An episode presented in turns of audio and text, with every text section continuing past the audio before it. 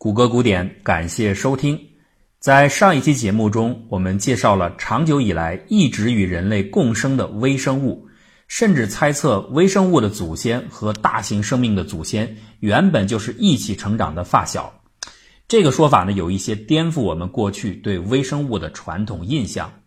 一提到微生物这个名词，人们马上想起来的就是病毒、细菌这些非常令人讨厌的东西。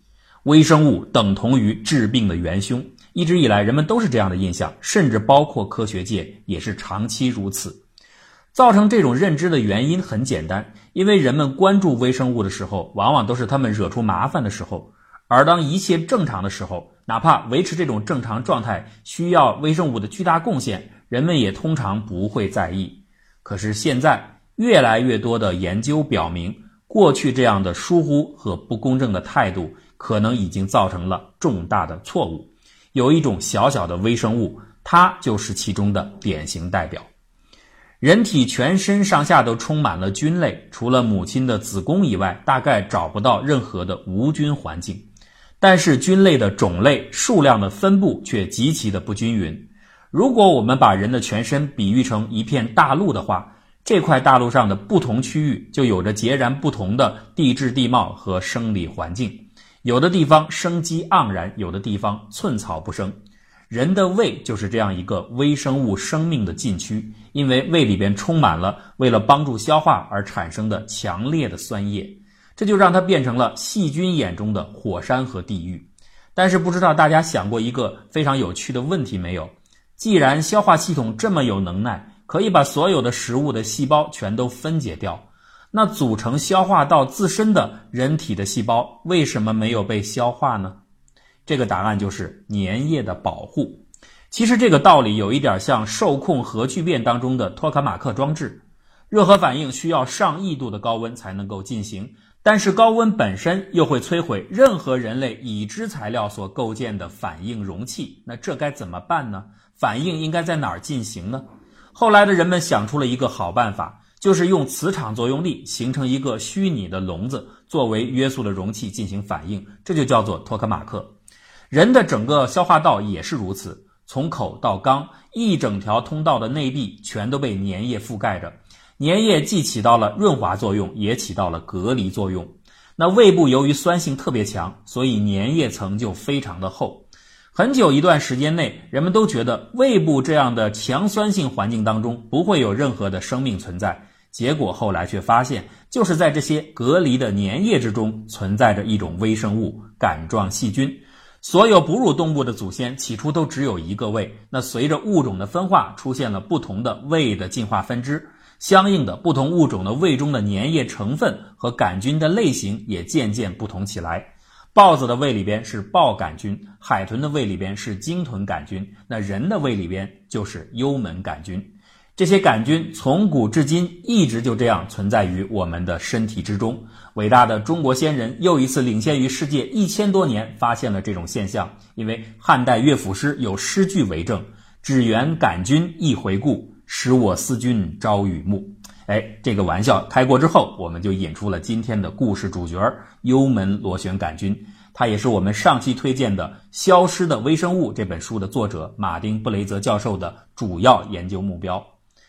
幽门杆菌只存在于人类的胃部，别的器官里没有，而人的胃部里边也只有幽门杆菌。它的螺旋状的结构非常巧妙，就像一个电钻，可以钻破粘稠的胃部粘液层的表面，潜入到粘液层的最底部。那在这里，胃液的酸性影响力就被隔离，而且基本消失了，可以允许细菌的生存。可以说，幽门杆菌不仅是我们胃里的钉子户，而且还是唯一的钉子户。正因为胃里的住户就这么一家儿，所以发现幽门杆菌的历程，就像我们人类在中美洲茫茫林海中找到消失的玛雅古城一样困难。关于幽门杆菌影影绰绰的迹象，其实在19世纪就已经出现了，但是真正得到确认，那是最近三四十年以内的事情。其实人们本来有机会在一百多年前就找到它。当时的一位波兰生物学者在1899年就正确的提出了胃里的螺旋状细菌可能是形成胃炎的原因。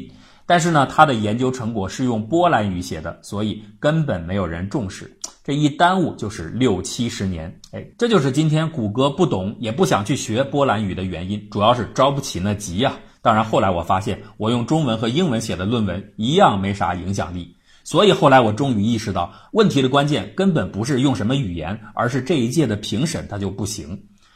幽门杆菌是名副其实的钉子户，它在人的胃中已经至少存在十几万年了，甚至很有可能还要久远的多。从人类最早的始祖走出非洲的时候，它就一直跟随着，不离不弃，无声无息，好像他们在我们的身体里既没有什么大错，也没有显山露水的功绩。既然如此，那么人们是怎么开始注意到它的存在的呢？这当然是从关注胃部疾病和显微镜的发明开始。如果你是一名医生，你第一次拿到显微镜以后会去做什么？当然是去观察病灶了，得看看这些患病的部位内部究竟发生了什么。早期的医生就是这么做的，他们对比正常细胞和发病细胞，看到在病灶处有大量的一层层密密麻麻的白细胞在脓液当中包围着病原体，这就是通常我们说的炎症反应。胃部也有强烈的炎症反应以及引起的剧烈疼痛，这就是胃溃疡。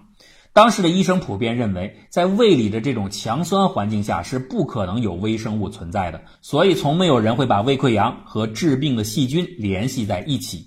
相反的，胃酸既然这么强烈，它才极有可能是胃疼的真正原因吧？你看，这样的推理很自然，要搁我们也会这么想。一九一零年，德国的一位医生德拉古廷施瓦茨，他在研究中注意到，老年人群体当中从来不会出现胃溃疡患者。因为老年人的胃酸水平已经被大大的稀释了，这个就有力的证明了胃酸是造成胃溃疡的主要原因。基于这个结论，当时的外科医生们主要就通过让病人多喝牛奶或者服用抗酸药物来降低胃酸水平，治疗胃溃疡。这的确有一些作用，但是效果有限。这似乎意味着胃酸和胃病只有相关性，不具备因果性。大概到了七十年后的一九七九年，澳大利亚珀斯的一位病理学家罗宾·沃伦医生，他在观察病理标本时，发现了一个很有价值的现象。这里我们顺便说一下，珀斯就是那架迄今为止还没有找到踪迹的马航 MH 三七零最有可能坠毁的地方。而在此前的二零零五年，也是在珀斯有一架同样隶属于马航的和 MH 三七零同机型的波音七七七飞机也发生过意外。而且巧合的是，这次意外的飞行数据竟然和 MH 三七零的数据有一定的相关性。对这个话题感兴趣的，可以自己去看一看。我们还是说回来，罗宾·沃伦利用特殊的染色技术，清楚地观察到了在胃壁上有像逗号或者像 S 型一样的细菌，并且看到这些细菌大部分所在的部位都发生了炎症现象。他一下子就明白了，胃里边根本不是什么无菌的环境。而这些细菌极有可能就参与了胃炎的反应。那么这些细菌究竟是什么呢？它们是怎么躲过强大的胃酸的呢？这都成了急需解决的问题。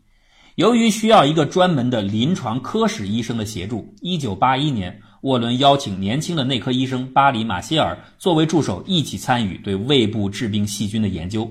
当时马歇尔正在经手治疗一些胃病的患者。当他听到沃伦的关于细菌导致胃炎的推测之后，敏锐地意识到这可能是一个重大的发现，并且马上想到了自己的一个病人。此前几天，刚刚有一位老太太到医院问诊，说胃里边不舒服，可是按照常规检查流程后，没有发现任何的病变。于是马歇尔大夫就按照当时的标准流程，建议老太太去做心理治疗，因为从上个世纪二十年代起，心理压力会影响胃病发作，这已经是一个所谓的医学常识了。马歇尔呢，立刻找到了老太太，让她服用了杀菌的抗生素。结果几天之后，病人的胃疼真的神奇的消失了。这次出战告捷，马歇尔受到了鼓舞，于是他决定更具体的研究这种胃部的细菌。那要做到这一点，必须先在实验室环境中分离和培养出细菌来。幽门螺旋杆菌对于生存环境的要求非常的苛刻，极难进行体外培养。许多先前国家的研究者都在这个课题上折戟沉沙，这个特性也是他这么长时间以来没有被发现的主要原因。好在之前沃伦他们已经发明了在粪便当中培养分离弯曲杆菌的方法，所以他们决定用这个方法来尝试培养胃里边的细菌。但是令人沮丧的是，多次的尝试都失败了。他们自己也不清楚原因，明明是按照此前定好的标准操作流程作业，在培养两天四十八小时后，器皿中却看不到任何生长出来的细菌。一九八二年的四月，复活节即将来临，他们在节日到来之前又进行了第三十五次培养实验。由于马上就要过节了，那培养皿就被放在了实验室当中。欢乐的五天假期很快就过去了。当休假结束后，上班第一天的马歇尔走进实验室里的时候，却惊喜地发现器皿中已经长满了大大小小的菌落。原来，此前操作的最主要的问题就是培养时间不够长。那通过这个小故事可以证明，要想攀上世界科学的高峰，一定要放五天以上的长假。分离的成功让沃伦他们终于搞清楚，这种病菌并不是弯曲杆菌，而是它的近亲。后来，它被正式命名为幽门螺旋杆菌。这里我们插入说一句，马歇尔当初自己起的名字叫做幽门弯曲菌。到了1989年，研究者发现这个名字并不准确，这才改名为幽门螺旋杆菌。1983年，马歇尔和沃伦在《柳叶刀》杂志上正式发表了第一篇研究成果。随后，很多的小组都跟进验证了胃炎和幽门杆菌具有关联性。不过，相关性它不等于因果性啊！为了证明幽门杆菌就是胃炎的成因，马歇尔进行了一个疯狂的实验。他首先对自己进行了身体检查，确认自己的胃中没有幽门杆菌，然后他就吞下了一瓶幽门杆菌培养液。几天之后，他果然开始出现胃疼、消化不良等症状，并且伴有口臭现象。经过检验，他被确认患上了胃炎，胃中也发现了幽门杆菌。当然，这种人造胃炎它是急性的，来得快，去得也快。没有几天，一切都恢复了正常，他胃部的炎症消失了，幽门杆菌也在抗菌药物帮助下被彻底清除。不过呢，以我们今天的医学知识，可以清楚地判断出马歇尔的胃炎应该是自愈的，因为他服下的抗生素如果没有别的药物配合，其实是不能够起到完全的杀菌作用的。在这里，我有必要澄清一个事实：在我看到的一些传记或者科普栏目中，讲到这个幽门杆菌被发现的故事时，总是有意或者无意地颠倒一个时间顺序。在那些故事版本里，情节是这样的。沃伦和马歇尔获得重大发现后，欣喜若狂，到处参加医学会议，介绍自己的新发现，试图告诉医学界，他们新发现的病菌才是胃炎乃至胃溃疡的真正原因。可是，传统的观念太过强大，他们一再遭到歧视。澳大利亚皇家医师学会的年会，还有《柳叶刀》杂志的编委，都对他们冷若冰霜。在某一次年会的午餐上，当听到周围一群医生对自己的新观点冷嘲热讽之后，怒不可遏的马歇尔一怒之下喝下了幽门杆菌的培养液。那即使是这样，他们的观点还是无人问津。后来在移民美国之后，是在传媒的帮助下，他们才最后得到了认可。你看，这样的悲情写法确实很动人，但是它完全不是历史的真实。在上个世纪八十年代初，世界范围内当时有好几个团队都在跟进展开对胃里边这种细菌的观察。沃伦和马歇尔的成功之处在于一九八二年，他们首次成功的分离出了、培养出了这种细菌。此后的一九八三年，两个人都来不及整理论文，就抢先的以通信的形式在《柳叶刀》上发表了研究成果。这两个人各自写了一封信，描述自己的发现，这足见当时他们的急迫心情，因为别人很快一定也能够分离出螺旋杆菌。他们既没有遭到任何编辑的冷遇，也不可能因此而怒喝培养液，因为马歇尔喝药水的时间是在他发表成果之后的1984年。我们某些东方人的失性正义的心理实在顽固到了过度的程度。关于这个话题，有兴趣的可以听一下我们之前对东西方悲剧进行比较的那个节目。马歇尔的疯狂实验毫无悬念地驳倒了一切对于他和沃伦所提出的胃炎治病理论的质疑。于是，传统的根深蒂固的观念被强大的实验证据所瓦解。人们都记住了一个神奇的故事：澳大利亚有一个勇敢的疯子医生，自己喝下了病菌得上了溃疡病，最后证明了自己理论的正确。就这样，一种新的根深蒂固的观念逐渐被建立起来：幽门杆菌是可恶的病原体，它们才是导致胃炎和胃溃疡的真正罪犯。只要用抗生素将其一网打尽，就可以永远的免除病人的胃部痛苦。二零零五年，为了表彰马歇尔和沃伦在人类治疗和理解胃溃疡疾病方面的杰出贡献，诺贝尔生理学和医学奖将当年度的奖项授予他们，这标志着幽门杆菌的邪恶地位和致病理论到达了顶峰。总结一下，沃伦和马歇尔为什么能获得成功？依我看，就是三条法宝：喝药水、多放假、打死不说波兰话。